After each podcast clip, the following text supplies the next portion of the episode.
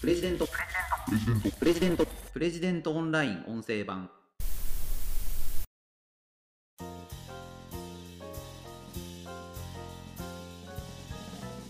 モスバーガーが好調です。その背景にはうまいものを作れば売れるという考え方を改めるということがあったようです。プレジデントオンライン編集長の星野貴彦です。この番組ではプレジデントオンラインの配信記事の周辺情報や解説をお届けしています。今回紹介する記事はうまいだけでは生き残れないモスバーガーを復活に導いた奇跡のマーケティングの中身という記事です。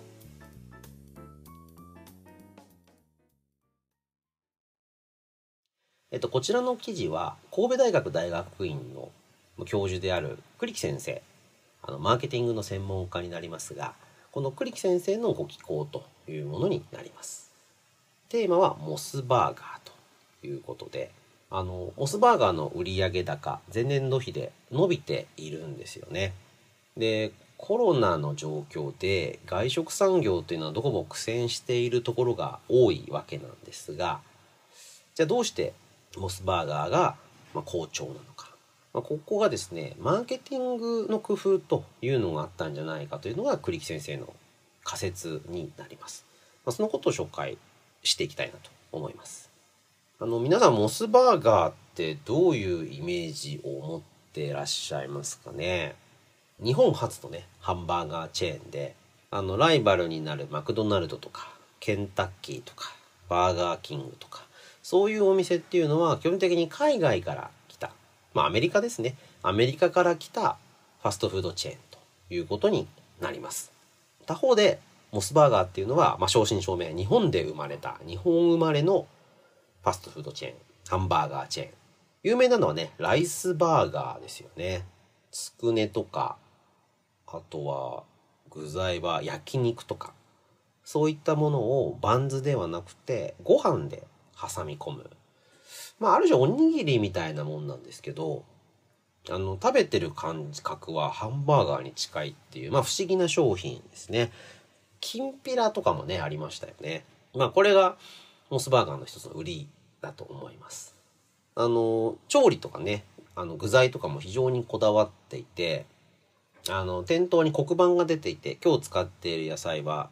長野県の、まあ、星野さんが作りました。とかですねあの野菜の生産地とか生産者の様子を店頭で紹介するなんていうこともずっと続けてますよね。まあ、カタカナで言うとサステナビリティなんていうことになろうかと思いますけどもそういう原材料のこだわりというのもずっとやっている企業でまあある種先端を走ってるななんていうふうにも思います。でただですねあのモスバーガーあのちょっと前苦戦していたんですよね。コロナ感染が大流行する前の2018年2月から19年7月まで、ここでは毎月のように既存店の売り上げが前年割れを続ける状況で、19年3月の決算っていうのは11年ぶりの赤字でした。赤字だったんです。コロナの前です。で、その後コロナになって、コロナ禍で今、モスバーガーの業績は回復していると。どうしてなのか。まあ、栗木先生着目しているのは、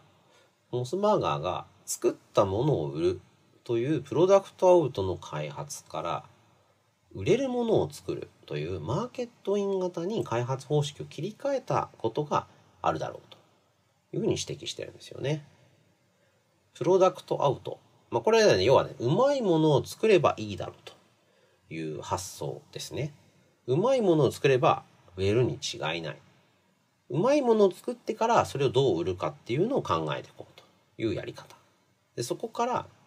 売れるものを作ろうっていうマーケットイン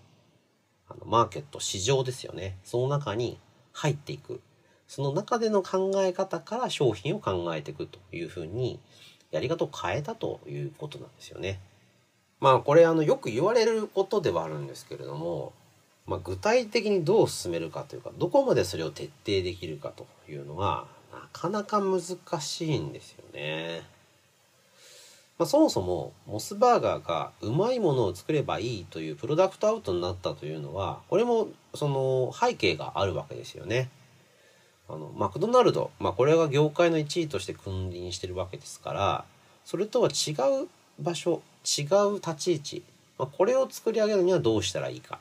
まあ、そのために商品の美味しさ質それにこだわっていこうというのがこのプロダクトアウト型の商品開発に至った経緯なわけです。まあ、そこからコアなファンモスバーガーしか食べないよというようなまあすごくあの愛してくれブランドを愛してくれているファンがたくさんできて、まあ、そういう人たちに支えられてモスバーガーの業績っていうのは堅調だったというのがこれまでの歴史でした。でただ、まあ、それをずっと続けていて大丈夫なのかっていうことなんですよね。まあ、栗木先生この記事の中では2018年頃に業績が揺らいだ要因というのはファン層の高齢化だったんじゃないかということを指摘されています。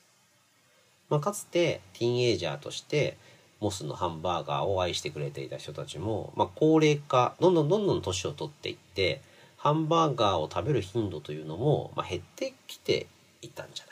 いか。でそうすると、まあ、これまでのコアなファンに頼るマーケティングでは、まあ、限界があったと。コアなファンに向けてモスバーガーらしい商品をどんどん出していくというだけではなかなか業績を維持できないというような状況になっていったんじゃないかという仮説です。じゃあどうするか。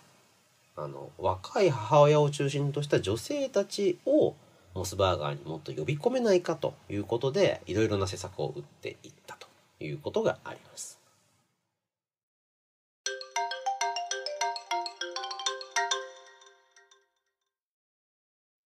まあ、これいろんな施策があるんですけど、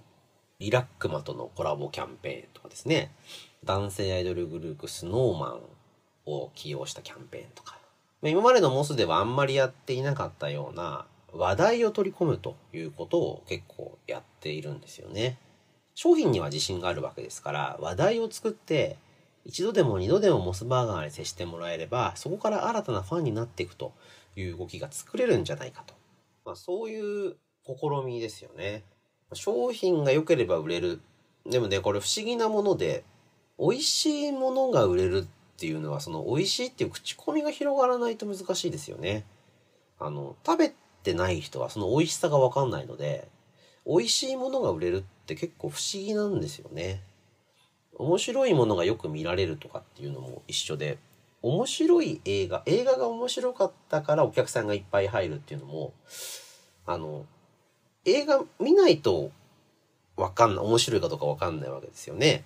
で、映画を2回3回見るお客さんっていうのは決して多くないわけですから、初めて見る人をどう動員するかっていうのは、作品の面白さでお客さんを持ってこれるかっていうと、必ずしもそうじゃない。というか、作品がいくら面白くても、見たことない人にはその面白さはわかんないんですよね。そうすると、面白い以外の部分でも訴求できないと見てもらえない。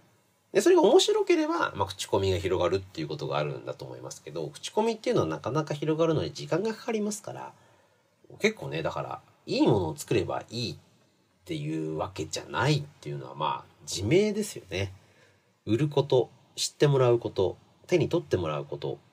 その工夫というのが商品を売り伸ばすには絶対に必要ということだと思います。で、モスバーガーがやったのは、まあそのこと、まあまあそういう、まあある種当たり前のことに気がついて、それをやってったということじゃないかというふうに栗木先生、この記事の中で分析されてます。まあここで重要な概念というのが、両利きの経営というですね、経営学の考え方じゃないかというのも記事の中で紹介されてまして、新規事業に必要なのは知の探索で既存事業に必要なのが知の探求であるということなんですよね。まあこれ結構難しい話なんですけども、まあ要は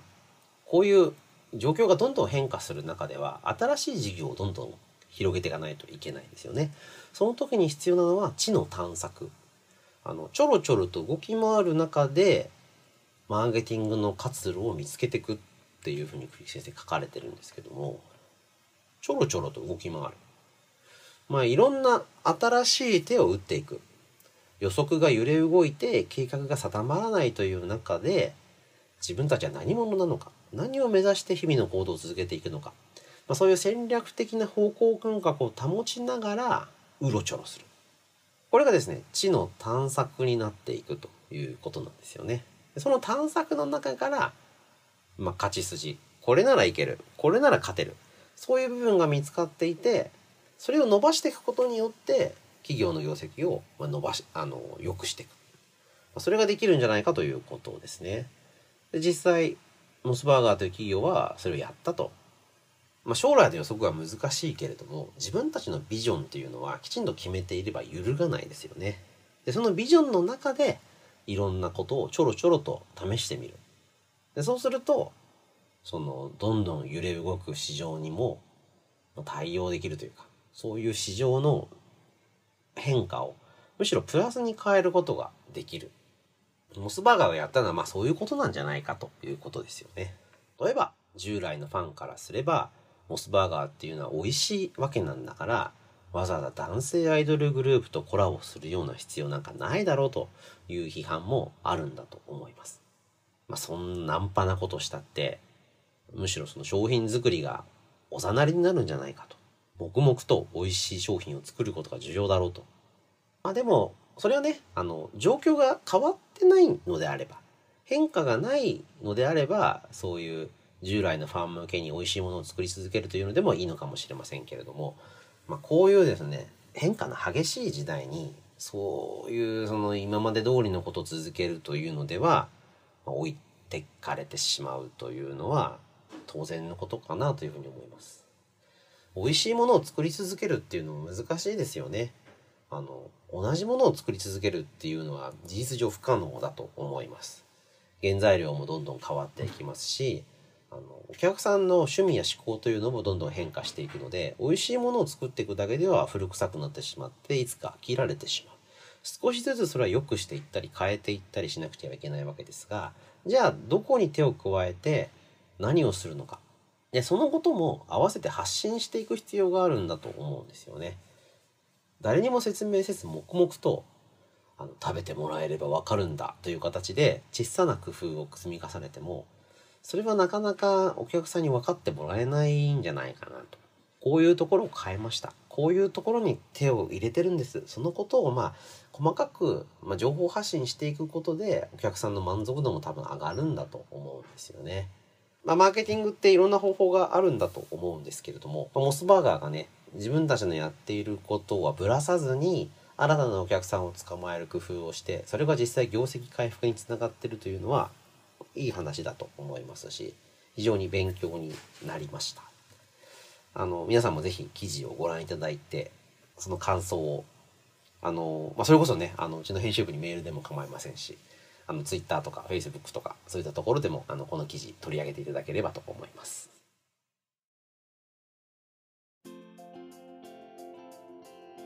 ということで、今回取り上げた記事は、うまいだけでは生き残れない、モスバーガーを復活に導いた奇跡のマーケティングの中身という記事をご紹介しました。それではまた次回お会いしましょう。プレジデントオンライン編集長の星野貴彦でした。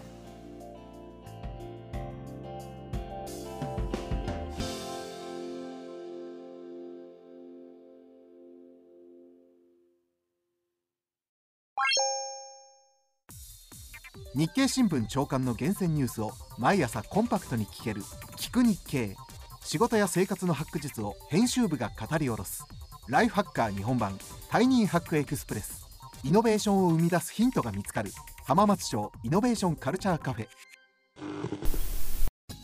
情報スキルキャリアアップ。今より一つ上のステージに行くビジネスニュースが聞き放題。audiobook.jp